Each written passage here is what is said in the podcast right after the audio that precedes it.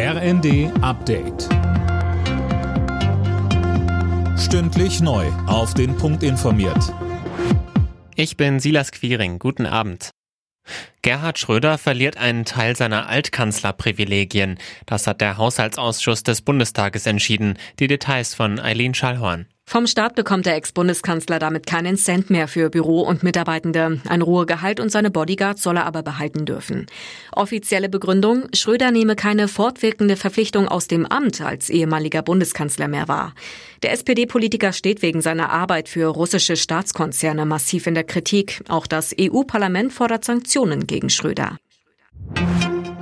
Der Bundestag stimmt heute über das 9-Euro-Monatsticket für den ÖPNV ab. Es soll zum 1. Juni eingeführt werden. Ob das aber tatsächlich passiert, entscheidet sich wohl erst morgen im Bundesrat.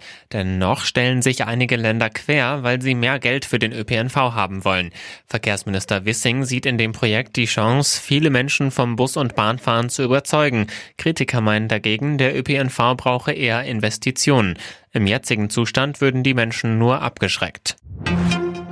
Bleibt Hertha BSC in der Fußball-Bundesliga oder schafft der Hamburger SV nach vier Jahren in der zweiten Liga den Aufstieg? Das entscheidet sich in der Relegation. Heute steht im Berliner Olympiastadion das Hinspiel an. Mehr von Laura Mikus. Der HSV geht nach fünf Siegen in Folge mit großem Selbstbewusstsein in die Partie. Die Statistik spricht allerdings für die Berliner Hertha. Denn seit der Wiedereinführung der Relegation in der Saison 2008-2009 hat sich bisher zehnmal der Erstligist durchgesetzt. Hertha gehört allerdings zu den drei Teams, die es nicht geschafft haben. Die endgültige Entscheidung fällt dann am Montag beim Rückspiel im Hamburger Volkspark. Eine Verfassungsbeschwerde gegen die Corona-Impfpflicht in Pflege- und Gesundheitsberufen ist gescheitert. Das Bundesverfassungsgericht entschied, der Schutz vulnerabler Menschen überwiegt das Recht auf körperliche Unversehrtheit der Beschäftigten.